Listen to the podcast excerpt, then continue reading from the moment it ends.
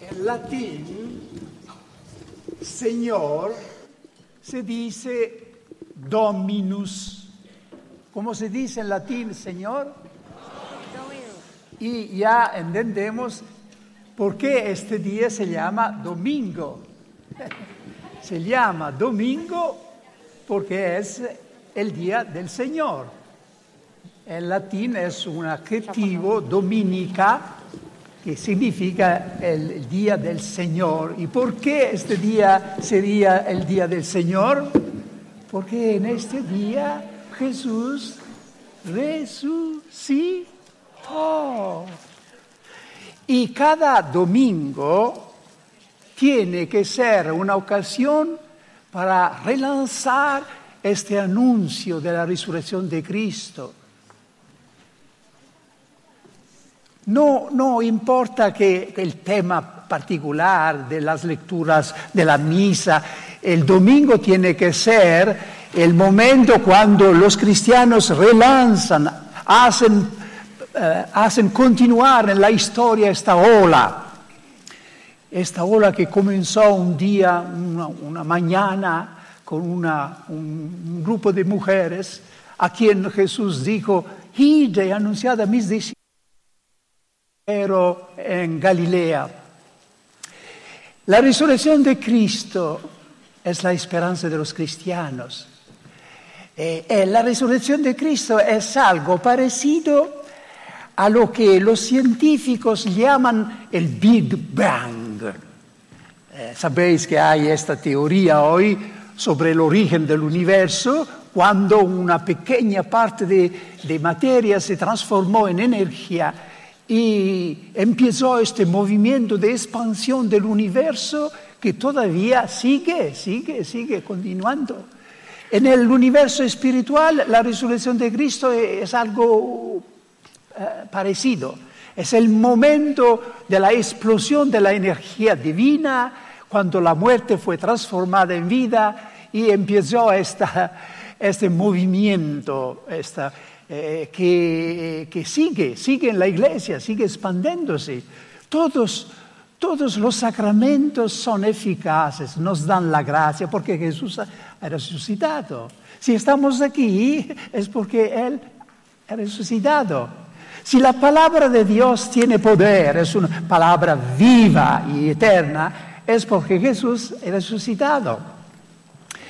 Y no se puede ir a, su casa sin portar en los ojos, en el corazón, el anuncio de la resurrección de Cristo, porque esto es lo que hace la fuerza del cristianismo, que la muerte ha sido vencida. En el siglo XIX había en Rusia un monje pequeño, más pequeño que yo, pero mucho más santo que yo, que se llamaba Serafín de Sarov y pasó 10 años en un bosque sin hablar con ninguna criatura. Después el Señor lo, envió de nuevo a su monasterio y la gente, como, como pasa habitualmente en estos casos, empezó a ir a visitar a Serafino de Sarov para entregarle sus problemas, sus sufrimientos, especialmente a las mujeres que muy a menudo llevan sobre sí las preocupaciones de, la familia. Se lee en la, vida de este monje que cuando él veía a alguien que eh, eh, venía a, buscarlo, de lejos iba a su encuentro y le, sonriente le gritaba, tesoro mío, Cristo ha resucitado y solamente oyendo estas palabras, con el timbre que tenían en la boca de Serafín, la gente se sentía ya liberada, los problemas habían caído. Y ahora tengo que pedirle algo a usted, que cada uno de vosotros se vuelve Serafín de Sarov y dirigiéndose al hermano, la hermana de, de, derecha o de izquierda, le dice, no, tesoro mío, esto es demasiado confidencial, incluso en España y en Italia, pero se puede decir siempre, hermano o hermana, Cristo ha resucitado. Hermana, Cristo ha resucitado. Aleluya. Hermano, Cristo ha resucitado. Hermano, Cristo ha resucitado.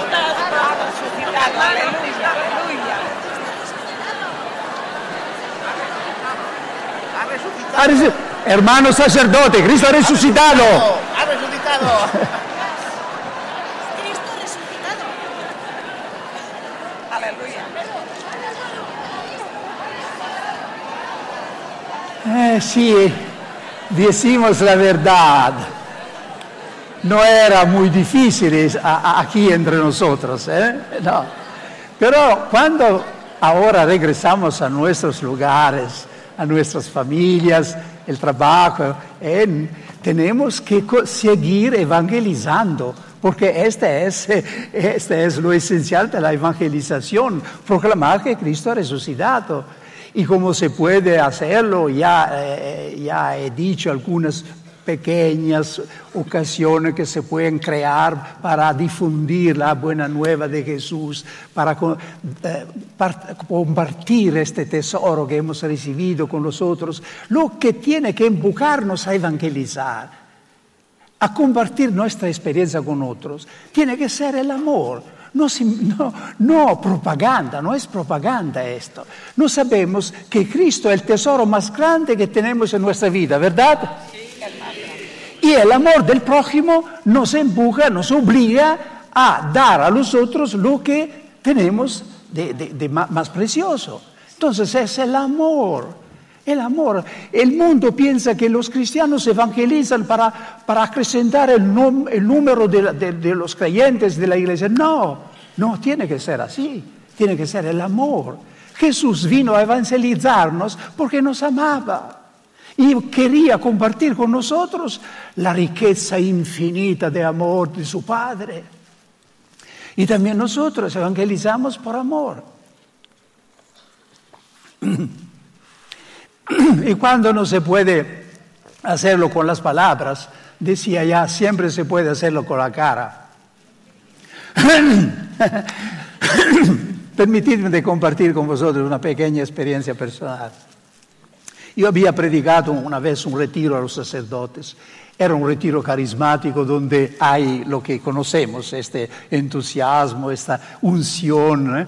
y los cantos todo lo- eh, me habían impresionado. Y regresaba a mi convento, estaba en el treno desde eh, sur de Italia, me iba a Milán, estaba en el treno compuesto como se está en el treno, ¿no?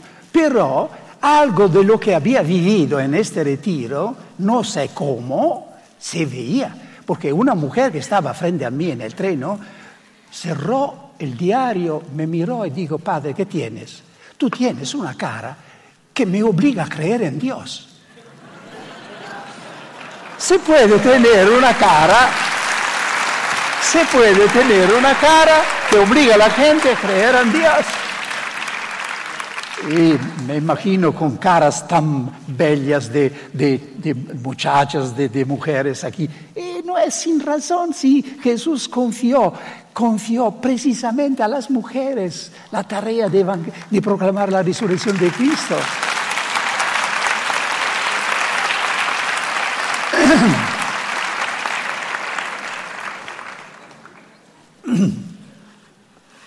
Una- un encuentro como este tiene que acabarse con un nuevo Pentecostés. No hay nada de más práctico, de más eh, seguro. Eh, los- las enseñanzas sí pueden, pueden eh, acrecentar nuestra fe, eh, profundizar nuestra fe, pero lo que se necesita un encuentro como ese tiene que ser un Pentecostés, es decir, una nueva experiencia de la presencia del Espíritu Santo. ¿Queréis ir a, a vuestra casa con algunas ideas más sobre el Espíritu Santo o queréis ir con más Espíritu Santo a la casa? más Espíritu Santo. Yo conozco dos, dos maneras de poder prepararnos a esta experiencia, porque por supuesto no podemos nosotros provocarla artificialmente. es el Espíritu Santo, es el Señor resucitado que sopla de nuevo, como, eh, hizo eh, el, día de Pascua, eh, cuando entrando en el cenáculo las puertas cerradas, sopló sobre los discípulos y, dijo, ¿qué digo? Recibí el Espíritu Santo. Entonces, este es algo que, que solamente el Señor resucitado puede dar un nuevo Pentecostés. Pero de, nuestra parte podemos hacer algo que nos prepara. Y yo conozco dos maneras para prepararnos a, este soplo. Uno es de leer y comentar el relato del primer Pentecostés. ¿Qué pasó en este momento a los discípulos? Otra manera es de compartir cómo una persona ha vivido su Pentecostés, cómo este Pentecostés eh, se realizó en la vida de cada uno. Y como yo estoy en este lugar, cada uno de vosotros podría hacer lo mismo, hacer su testimonio y contar cómo el Señor un día cambió su vida. Pero como estoy aquí yo con el micrófono, tengo que hacerlo yo. ¿Qué cambió en mi vida cuando el Señor me, dio la gracia de este nuevo Pentecostés, esta renovación, se puede llamar de diferentes maneras. Sobre todo porque se está ah, concluyendo el año jubilar del Vaticano II. Y el Vaticano II, en la intención más profunda del Papa eh, Juan XXIII, fue que eh, el concilio proporcionase a la iglesia un nuevo Pentecostés. Y por toda la iglesia yo voy diciendo, no permitid que se acabe este, este año jubilar sin realizar el sentido, el, el, fin más profundo del concilio, que es experimentar un nuevo Pentecostés. Entonces, ¿estáis, eh, listos para eh, soportar un poco mi, testimonio personal? Muchos de, vosotros lo han ya... Estáis resignados, ¿eh? estáis resignados. Muchos de vosotros han ya, ya conocido mi, mi historia personal, pero hay nueva gente y siempre escuchar cómo eh, actúa el Espíritu Santo en concreto en la vida de una persona, en mi caso de un sacerdote, eh, siempre nos ayuda a despertar la gracia de la a tomar conciencia de lo que el Espíritu Santo hizo una vez y quiere hacer siempre de nuevo. Eh, entonces, les conto mi, mi, historia personal. Yo Entré en un seminario capuchino eh, el año 1946, el año después de la fin de la guerra, y sin saber precisamente qué hacer en la vida, si estudiar y después salir del colegio. Y tuvimos un retiro y por primera vez un muchacho que había salido de, de los horrores de la guerra estaba expuesto a las grandes verdades de la, fe, la vida eterna, Jesús, eh, el amor de Dios. Y oír estas verdades y percibir una vocación, una llamada a, a, ser sacerdote franciscano, fue la misma cosa, con una claridad que después con toda mi teología no he podido alcanzar tan clara que el Señor me daba el don, me elegía a ser un sacerdote. Empecé mi formación que duró casi 15 años, fui ordenado sacerdote en 1958 y ayer, o no, el día ayer fue el aniversario de mis 55 años de sacerdocio. Y me fui los superiores me, enviaron a Suiza para doctorarme en teología y me doctoré en teología con la especialización en los padres de la iglesia. y después me enviaron a la Universidad de Milán para profundizarme en las lenguas clásicas y poder estudiar la Biblia, el Nuevo Testamento y los primeros siglos de la vida de la Iglesia. Y me doctoré también en, en literatura y me, eh, me, pidieron de quedarme eh, a, eh, a, enseñar. Y empecé a enseñar historia de las orígenes cristianas a esta grande universidad católica de Milán. Yo estaba bastante feliz de mi servicio a la iglesia y mis superiores también estaban muy orgullosos de tener un miembro en este lugar. Entre tanto, eh, me habían elegido uh, director de un departamento de esta universidad. En 1975, una mujer que yo acompañaba en su camino espiritual regresó de una casa de retiro en Milán y me dijo, sabe, yo he encontrado en esta casa gente extraña que eh, oran eh, aplaudendo, levantando las manos, se habla incluso de milagros que pasan entre ellos. Yo como un buen sabio director espiritual formado antes del concilio le dije, tú nunca irás más a esta casa de retiro. Y esta mujer me obedeció, pero como todas las mujeres, no se rindió fácilmente. y siguió invitándome y una vez me invitó a un encuentro en Roma, en una casa religiosa. Yo estaba ahí como un observador muy crítico. No pienso que estaba resistiendo a la gracia de Dios.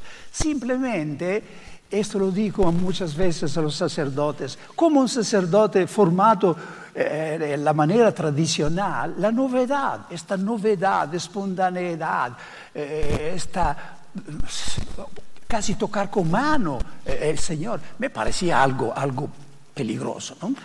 Y los animadores de, este grupo de oración conocían mi estado y decían a la gente en secreto, no id a este sacerdote porque es un enemigo de la renovación carismática. Pero la gente, viendo un sacerdote entre ellos, venían pidiéndome de confesarse y escuchar las confesiones de estas personas fue mi primer choque con el Espíritu Santo. Me sentí literalmente sacudido. ¿Por qué? Porque yo no había nunca encontrado en mi vida un arrepentimiento tan sincero, tan profundo. Los pecados parecían caer como piedras de las almas de esta gente y al final habían gozo, lágrimas de como una liberación, un nuevo nacimiento. Y yo entendí ahí lo que Jesús quería decir cuando decía, el Paráclito cuando vendrá convencerá el mundo de pecado. Esta gente estaba convencida de pecado. No eran las confesiones que hacemos superficialmente muy a menudo, ¿no? Era verdaderamente, allí se ve el Espíritu Santo que te da el verdadero arrepentimiento. Y empecé a recreerme.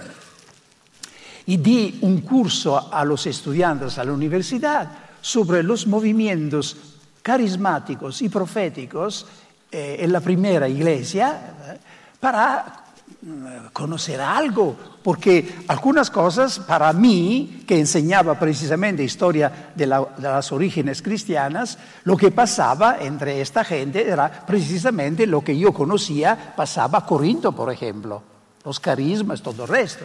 Entonces empecé a, a tomar en serio.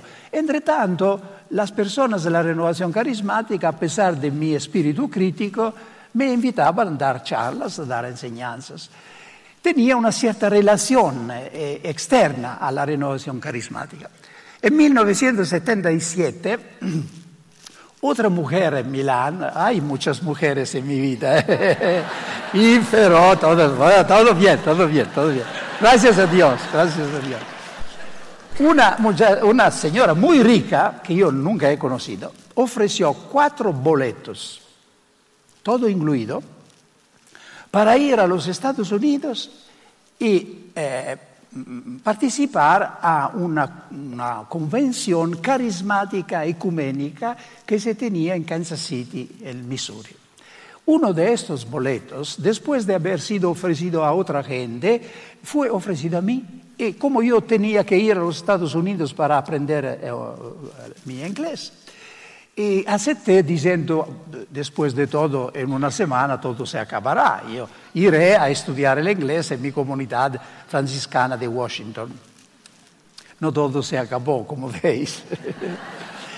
y ahí fui, fui eh, muy, muy impresionado, porque eh, habían cosas que no se podía decir, que no eran del Señor. Eh, pero había manifestaciones sobre todo de otras iglesias pentecostales que yo no estaba listo para entender, que me dejaban un poco perplejo. Había una canción que se cantaba, que toda esta muchedumbre cantaba, eh, es la historia de Jericho que cae al sonido de las trompetas. Lift high the banner of love, Jericho must fall. The ref, uh, refrain of, of this song uh, says, Jericho tiene que caer, Jericho tiene que caer. Mis compañeros italianos a este punto me daban de codazos diciendo, escucha bien porque Jericho eres tú.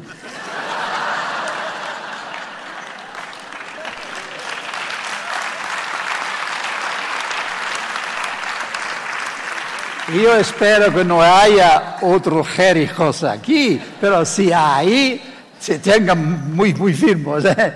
porque eh, se puede caer, se puede caer. Jericho cayó, pero no, no sin defenderse. Fuimos a una casa de retiros en New Jersey. Yo estaba decidido de quitar e ir a mi comunidad capuchina. Un sacerdote irlandés a quien yo eh, soy debidor de mucho. Me invitó con mucho cariño, quédate aquí con nosotros, hay un retiro sobre la Trinidad, quédate aquí. Y yo me dije, oh, pero esta no es una casa de prostitución, es una casa de retiros. Si me quedo no puede hacerme algo mal. Entonces, Señor, te doy esta última, eh, última posibilidad de convencerme que es obra tuya. Y, empecé a participar a, los encuentros.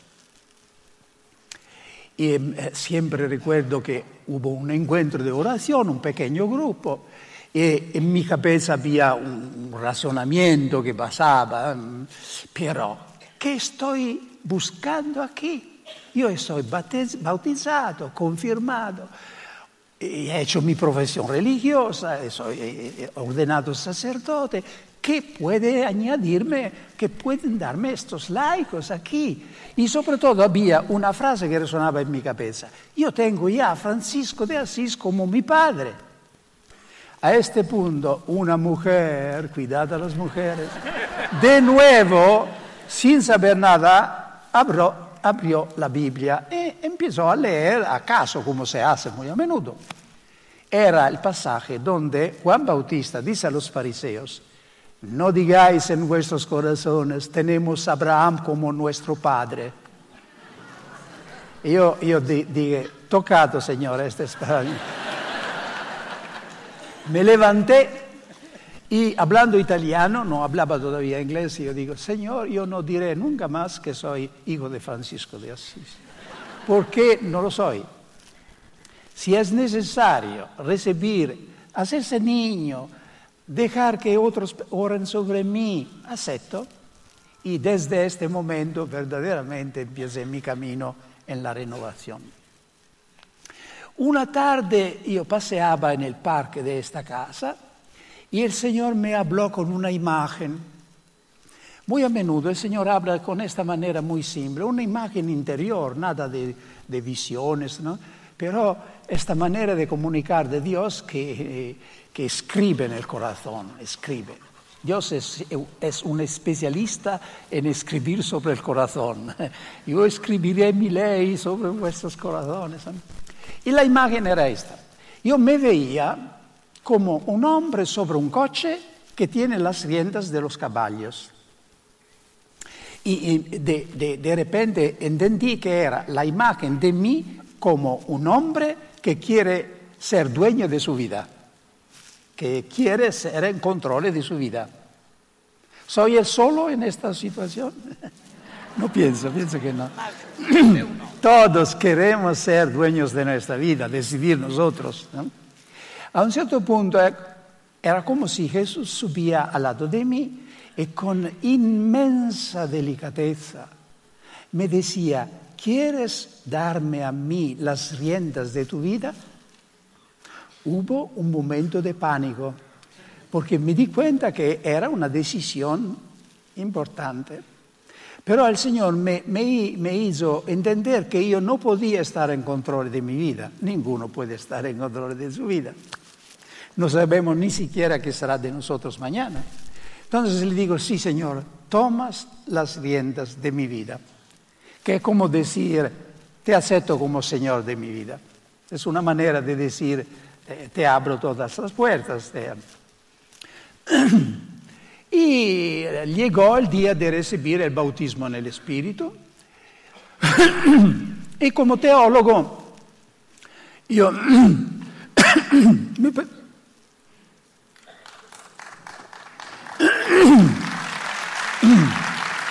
Gracias. Me preguntaba, ¿qué es este bautismo en el Espíritu? Y la respuesta era muy clara, no es un nuevo sacramento, es una manera de ratificar, de, renovar mi bautismo, no solamente mi bautismo, sino también mi confirmación, mi profesión religiosa, mi ordenación sacerdotal. Una manera de entregar toda mi vida espiritual a la guía del Espíritu de Jesús. Y después uh, tuve la ocasión de profundizar, escribir algo sobre el bautismo en el Espíritu, pero fundamentalmente la, la, la expresión nos llega de, de Jesús. ¿Lo, lo, ¿Sabéis que la expresión bautizar en el Espíritu es de Jesús? ¿No? Eh, la explico. Diez días antes de, de, subir al cielo, Jesús habló a los discípulos. En los Hechos de los Apóstoles, capítulo primero, y les dijo, Juan Bautista bautizó en agua pero vosotros seréis bautizados en el Espíritu Santo de aquí a pocos días. ¿Qué fue de ahí a pocos días? Pentecostés. Pentecostés. Entonces, es Jesús que ha definido Pentecostés como un ser bautizado en el Espíritu, que significa completamente inmergidos en la realidad, en la agua del Espíritu, en el soplo del Espíritu, en el viento, en el fuego, del Espíritu. Pero bautizar en griego no significa recibir algunas gotas de agua sobre la cabeza, como hoy. Significa ser completamente inmergidos en el agua que es una imagen que Jesús quería decir, eh, seréis completamente inmergidos en el agua del amor de Dios, porque Pentecostés es esto. Cuando se lee, todos fueron llenos del Espíritu Santo, tenemos que dar un sentido muy concreto a esta frase. Todos fueron llenos del amor de Dios, se sintieron amados por Dios. Esta es Pentecostés. Esta es la manera en que Pablo explica Pentecostés. El amor de Dios ha sido seguido, derramado en nuestros corazones por el Espíritu Santo que se nos ha dado. Esta es una definición de Pentecostés. El amor de Dios, que significa el amor de Dios para con nosotros, no el contrario, ¿eh? ha sido derramado en nuestros corazones. Si en la vida humana, cuando dos personas descubren de, amarse, ese, eh, el momento mágico del, enamoramiento, la vida cambia. Podemos imaginar qué pasó en, el corazón de los apóstoles cuando todo el amor, la fuente del amor, le, les llenó todos. Y no vemos que a, a salir de este momento son diferentes personas diferentes personas. El corazón de piedra ha sido destruido, destrozado y se hallan con un corazón nuevo. Es Pentecostés, es esto. Y, y, y to, esto es lo que pasa hoy. Cuando se pide a una persona que ha hecho una experiencia de Pentecostés, ¿qué te queda después de años? La, la respuesta que se encuentra muy, muy frecuentemente, más frecuentemente es, me sentí amado por primera vez de Dios. Una mujer decía, yo había vivido toda mi vida con este amargo sentimiento de no ser amada por ninguno y de no poder ser amada por ninguno. En este momento este sentimiento desapareció y nunca regresó, porque el amor de Dios había tomado. Entonces recibí yo también esta oración muy simple, nada de particular, de dramático, ni lágrimas, ni nada. Para mí era la decisión muy clara, lúcida, de entregar mi vida al Señor. Cuando me dijeron, ahora elige a Jesús como Señor de tu vida, yo levanté mis ojos y encontré el crucifijo que estaba por encima del altar y de nuevo un flash, ¿no? eh, como si Jesús me, me, me, decía, cuidado, cuidado Raniero, el Jesús que estás eligiendo como tu Señor no es un Jesús a las aguas de rosas, se dice a las aguas de rosas, soy yo, soy yo el crucificado. Y esto me ayudó porque todavía había en mí algunos, algunas dudas que todo esto podía ser algo emocional, superficial. Ahí me di cuenta que el Espíritu Santo y la renovación te, te, lleva, te lleva al corazón del Evangelio, que es la cruz de Cristo. El día siguiente me fui, eh, tomé el avión para irme eh, finalmente a la comunidad de Washington eh, para estudiar mi inglés. En el avión empecé a darme cuenta que algo había pasado.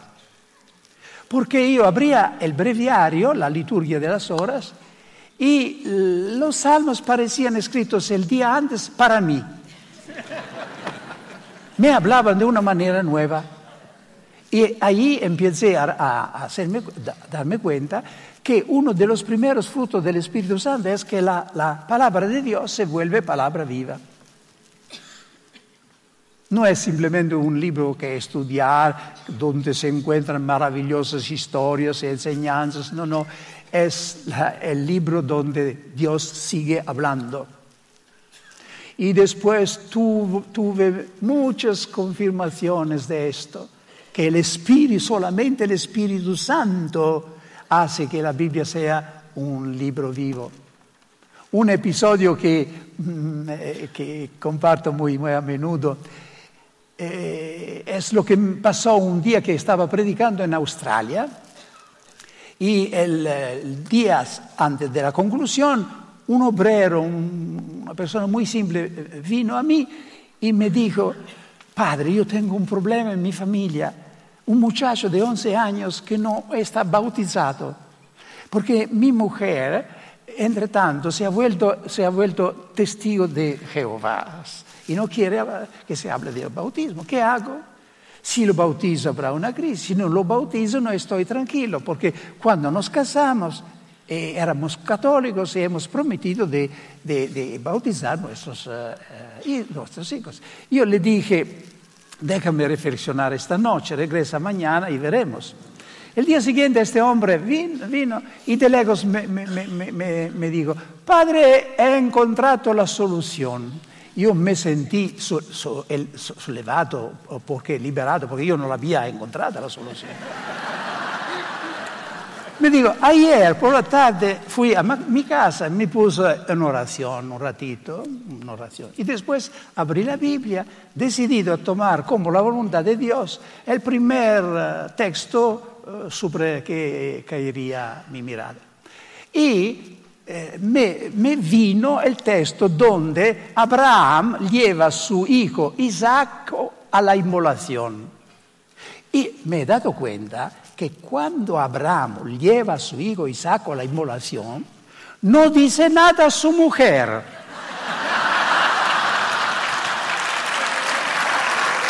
Había hecho un discernimiento perfecto.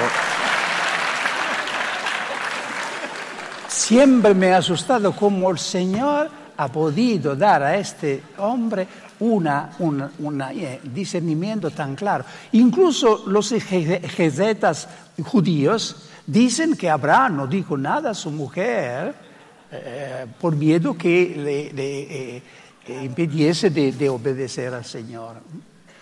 Y me fui a mi comunidad de Washington, otro signo que algo había pasado en mi vida. Me sentía atraído a la iglesia.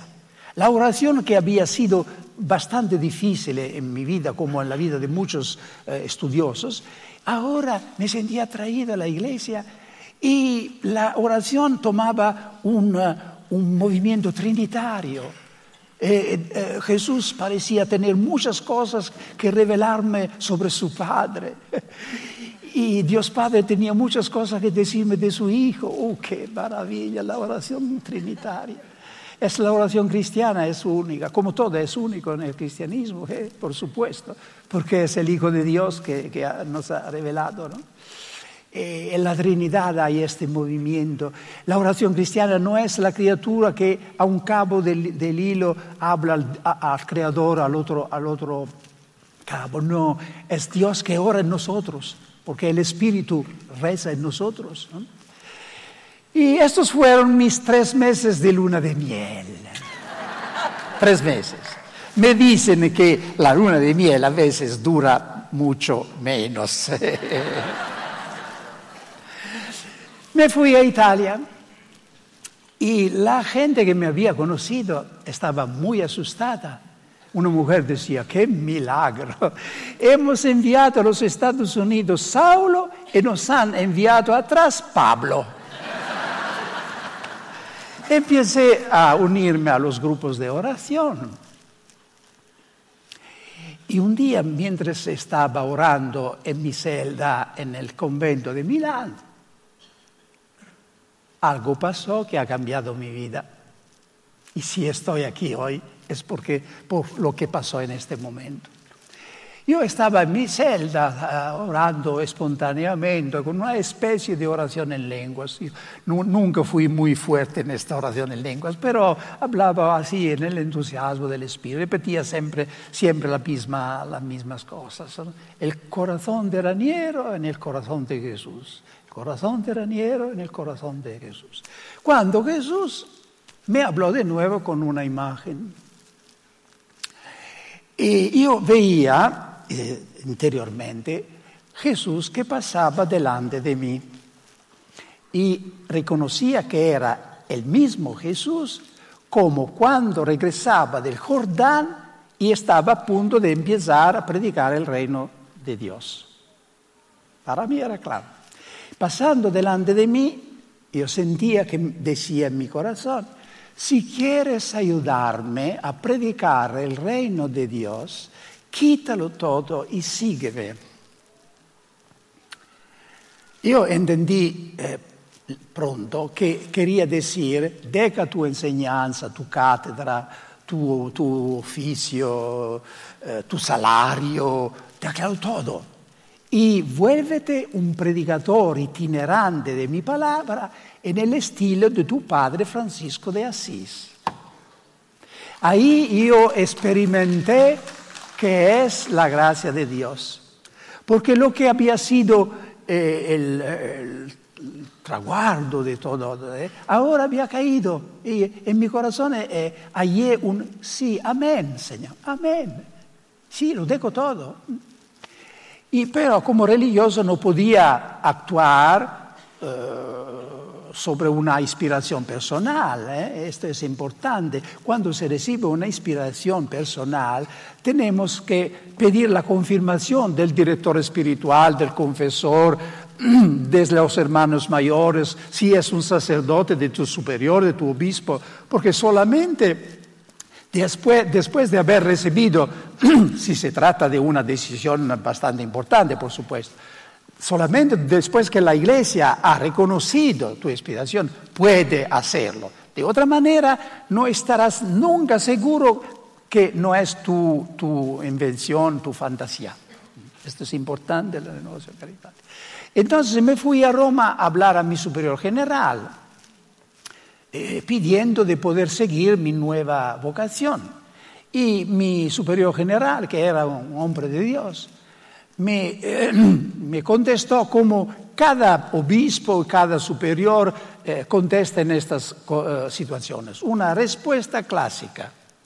esperamos un año. esta, es la, esta es la respuesta. Y me fui esperando un año, enseñando todavía. Y la claridad que había tenido en este momento había desaparecido. Fue la obediencia que salvó mi vocación. Porque después de un año me fui de nuevo a mi superior y orando, al final me dijo, sí, es la voluntad de Dios. Dirán que somos locos los dos, pero después de diez años tal vez entienden. Yo me fui a la universidad y di mi resignación y empecé un retiro en un pequeño convento de la Suiza para prepararme. No sabía dónde empezar a predicar el reino de Dios. Yo había sido un profesor, no un predicador. Predicaba las homilías los domingos y, basta. Y estaba ahí en este convento cuando llegó un teléfono de Roma, era mi superior general, que me decía,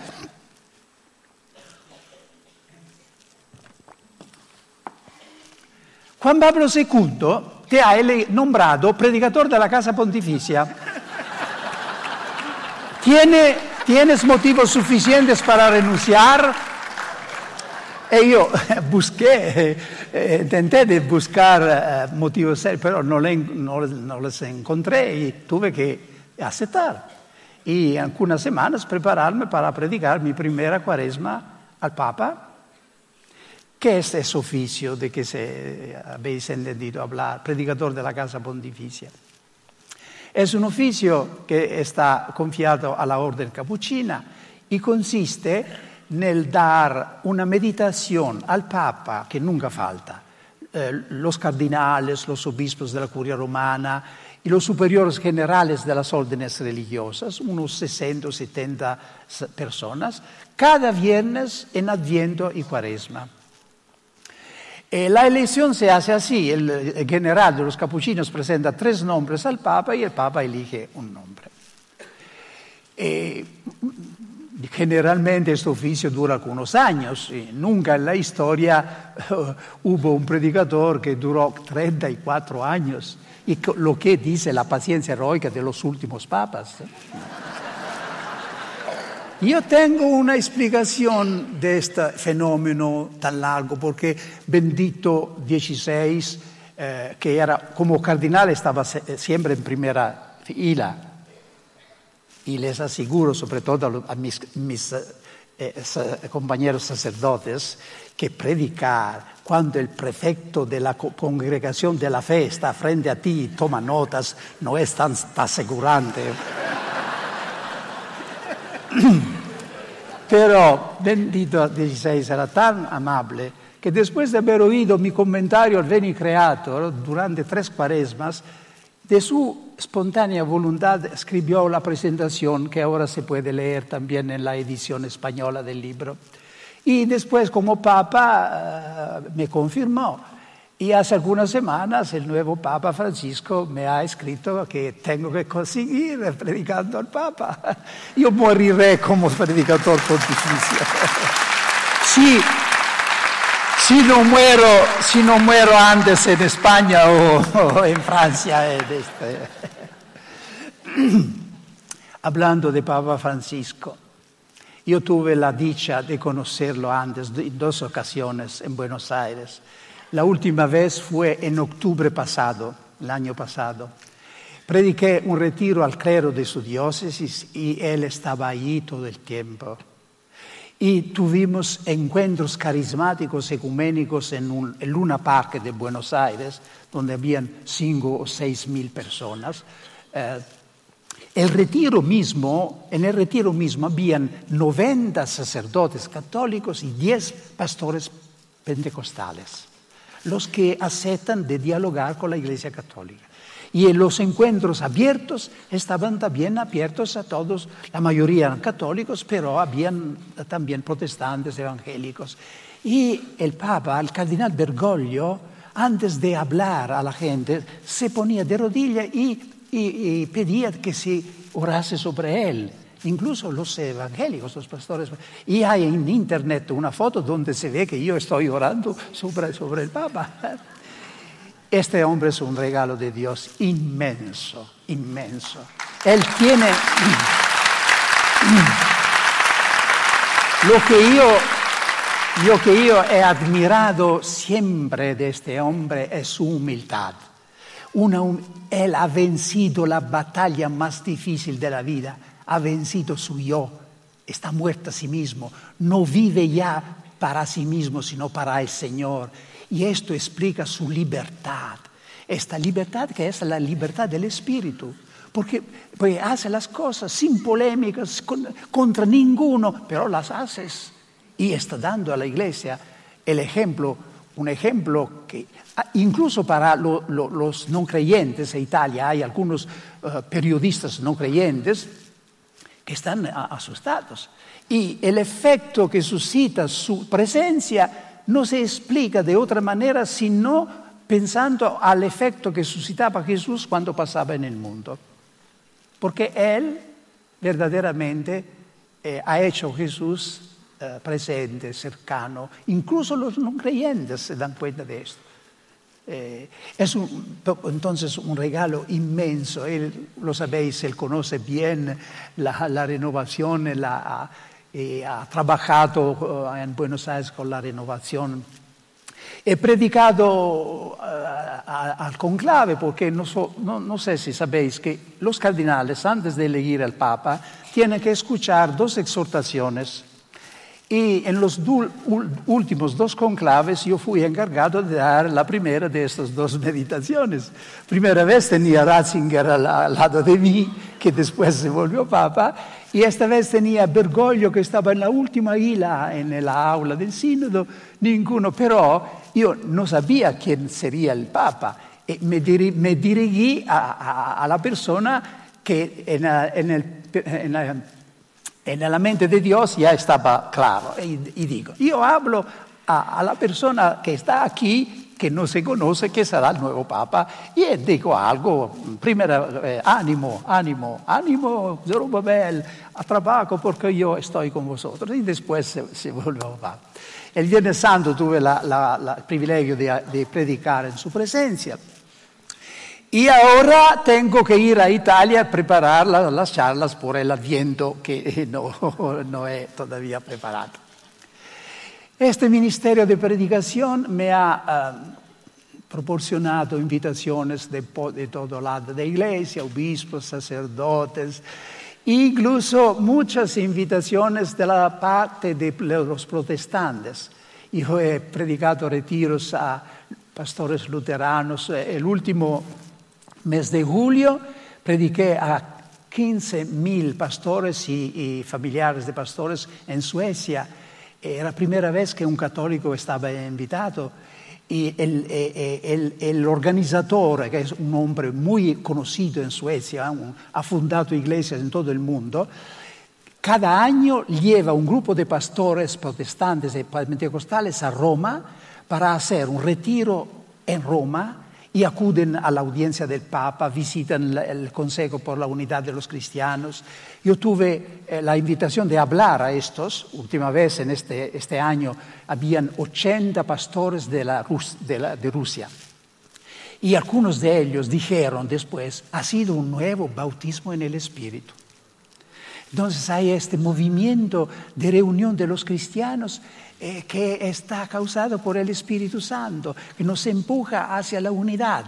Es, ah, es, uno de los efectos más, más grandiosos del Espíritu Santo, que nos deja fieles a nuestra iglesia, obedecientes a la iglesia, pero nos da, nos da eh, el impulso a este comunismo espiritual, de orar juntos, proclamar juntos Jesús Señor, de manera que se pueda, eh, se pueda adelantar el día cuando los cristianos serán todos unidos. Esta es mi pequeña historia.